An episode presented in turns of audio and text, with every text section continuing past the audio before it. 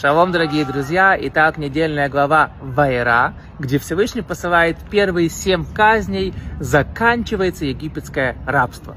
Очень интересно говорит нам Мидраш, что когда тесть Муше Итро пришел к нему в гости, то Всевышний обращается к Муше и говорит, Муше, это очень здорово, что ты принимаешь своего тестя у себя в гостях, но попроси его удалиться. Почему? Потому что нам нужно начинать срочно Синайское откровение. Мне нужно вам Тору дать. Но пока здесь находится Итро, невозможно дать вам Тору. Почему? Чем мешает Итро? Говорит нам Мидраш, ничем он не мешает. Но Итро не был в египетском рабстве.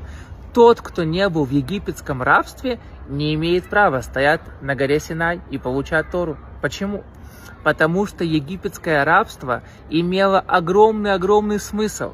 Это рабство очистило нас от греха первого человека.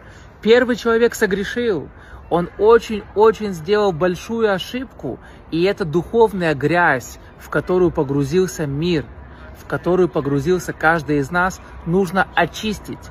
И чтобы ее очистить, мы были в египетском рабстве сотни лет, чтобы наша душа поднялась, и мы могли стоять на горе Синай.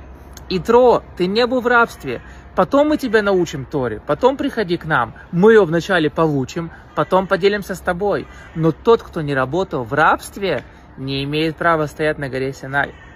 Мидраш нам рассказывает, что все имеет смысл – это рабство, это были самые-самые тяжелые годы для того поколения. Они так мучились и страдали. Но каждое страдание имеет значение.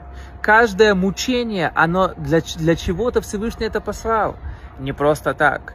И те, кто были в рабстве, вскоре получат свою награду. Какую награду? Тору на горе Синай. И каждый из нас в наше время тоже у нас есть страдания, есть мучения, к сожалению. Но мы должны знать, каждое страдание имеет значение. Каждое мучение должно принести нам какое-то спасение, которого не было раньше.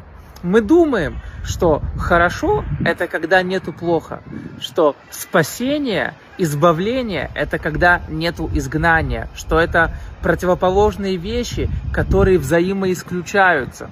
Но Тора нас учит другому, что было спасение – чтобы было Тора на горе Синай, нужно египетское рабство.